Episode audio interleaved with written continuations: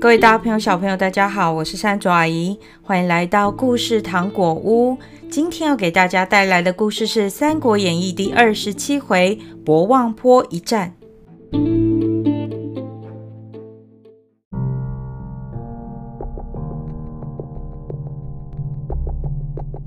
话说孔明被请回新野之后，刘备对他就像对师傅一样敬重。他们天天在一起讨论天下大事。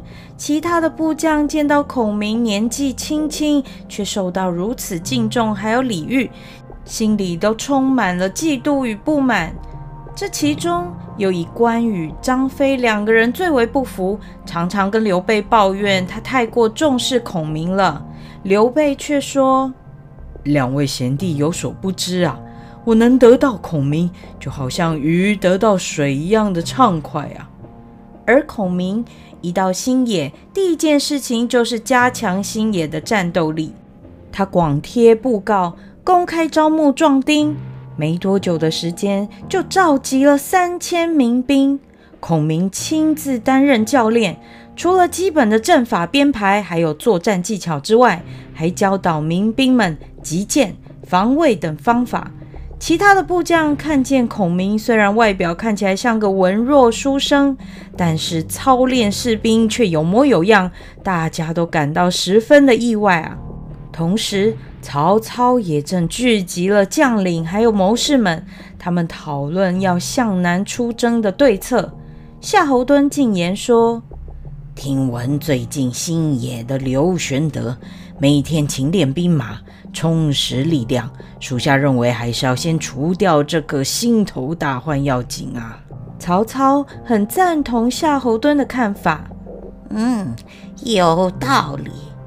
于是下令由夏侯惇担任都督，率领十万大军南下征讨新野。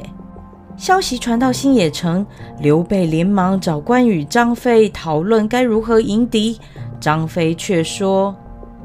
现在的确是十万火急呀，大哥只要派水去不就得了？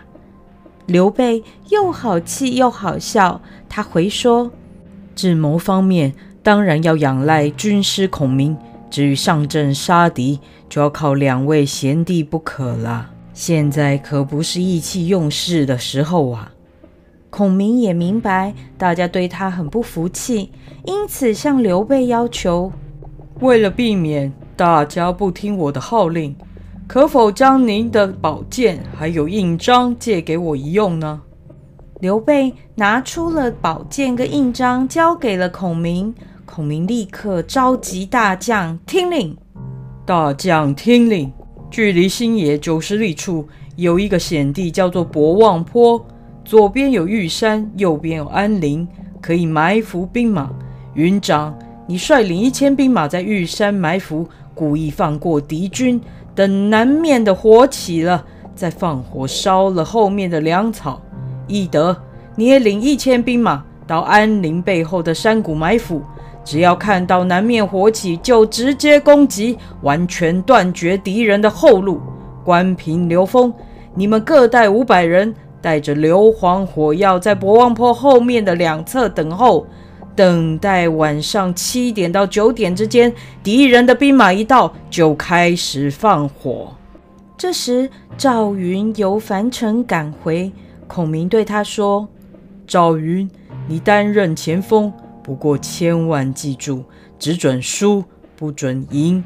你的任务就是要引诱敌人深入山后，我军是成是败，就全看你了。”孔明一一交代完毕，又转头对刘备说：“请主公也带领一队人马做后援，每个人务必按照计划行事，万万不能有任何闪失。”就在这个时候，关羽质疑地询问他：“我们都出去迎敌作战，不知军师您要做什么？”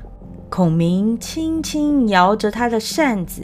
不疾不徐地回答：“我在此坐守新野城。”听完之后，张飞大笑地说：“哈哈哈哈，真是可笑啊！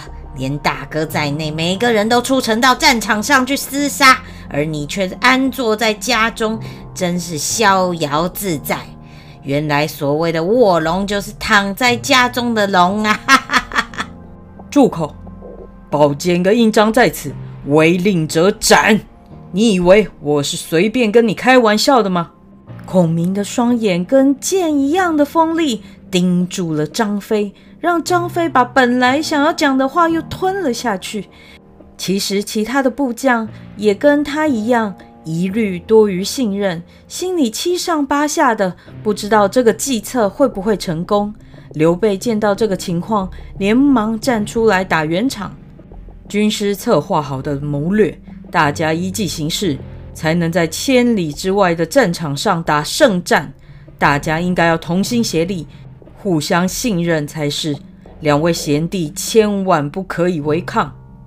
众人听了，只好根据命令各自前往埋伏。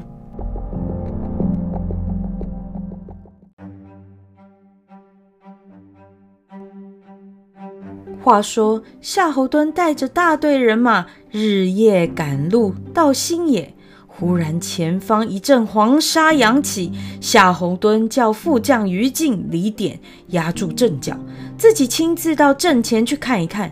远远看见敌方的军马正朝这里前进，夏侯惇竟哈哈大笑了起来。这种薄弱的兵力，这么笨拙的阵势，竟然想和我们对抗，简直就是犬羊想跟虎豹相斗嘛！根本不把敌人放在眼里的夏侯惇，立刻一马当先，冲到阵前去，对着对方的主帅提枪来战。两人交战了十几回合之后，赵云假装战败，回头就走。夏侯惇以为自己占了上风，志得意满的在后面紧追不舍。赵云看夏侯惇果然中计，更是马不停蹄的向前奔跑啊！这时，护军韩浩气喘吁吁的追上夏侯惇，然后说。赵云没有继续打下去，可能是采诈败诱敌之计。将军还是小心一点。夏侯惇不屑地说：“哼，埋伏就是埋伏，像这种对手，就是十面埋伏也没什么好怕的。”仍旧骑着马就一直追赵云。夏侯惇一路追到了博望坡，突然一声炮响，战鼓齐鸣，刘备。率领着一队人马，气势汹汹地冲杀过来。夏侯惇看了，又大笑了起来，对着韩浩说：“哈哈哈，这就是你说的伏兵吗？”两军交战，夏侯惇轻而易举的就击败了刘备的队伍。刘备连忙叫士兵撤退。这时候天越来越黑，风越来越大。一心想要攻下新野，活捉刘备和孔明的夏侯惇，完全没有戒备，只是拼命的向前追赶。道路越来越狭窄，两旁长满了比人还高的芦苇。李典不安地对于禁说：“我觉得这有点不太对劲啊！你看这一路赶来，路越来越小，两旁的草木丛生啊。”如果敌人用火攻，我们不就死定了吗？于禁也发现情况不对，赶快停下马，对李典说：“你先守在这里，止住后军，我这就赶快上前去提醒都督。”于禁快马奔腾，追上了前方的夏侯惇，将李典的疑虑一五一十地向夏侯惇报告。夏侯惇这才猛然惊觉不妙。立刻骑马掉头，阻止兵马继续前进。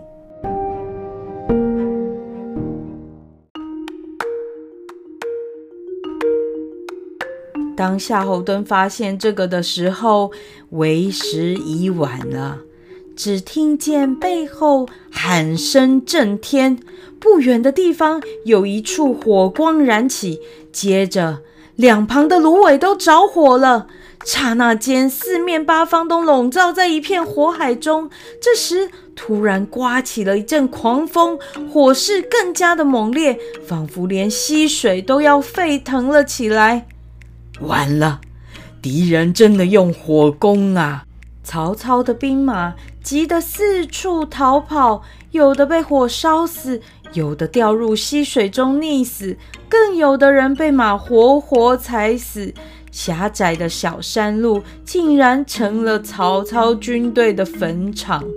在后面的李典看见前方火光，心想大事不妙，掉头向博望坡狂奔。不料从前方的火光中杀出了一队人马，带头的正是大将关羽。李典拼死力战，好不容易才在混战中趁机逃走。于禁原本还想守住粮草，但载运车辆都已经起火燃烧，后方的敌人又不断的夹击上来，他只好从小路逃走。夏侯兰、韩浩正要逃走，恰巧与张飞撞个正着，战不到几个回合，夏侯兰被张飞一枪刺死，韩浩虽然逃脱，但已经被烧得遍体鳞伤了。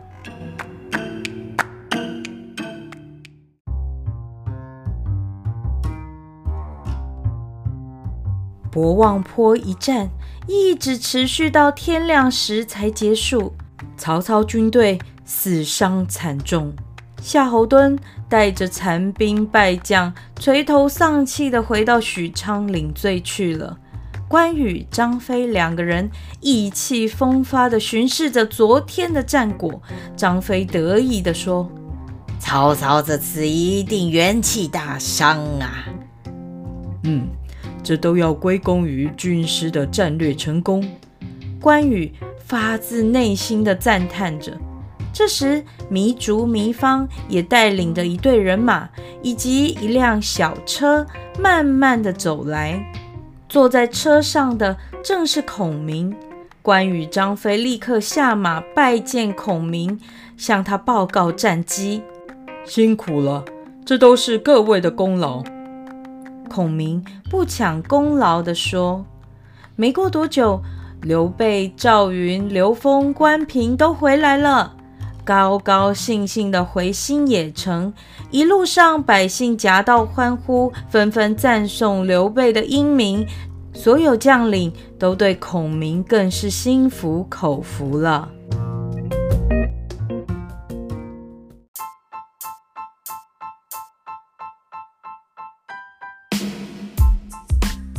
各位大朋友、小朋友，大家觉得诸葛亮凭什么这么受到重视呢？而诸葛亮根本不想多解释，他用实际的战略计划来证明自己的厉害。屡屡胜利之下，他终于得到了大家的认同跟尊重。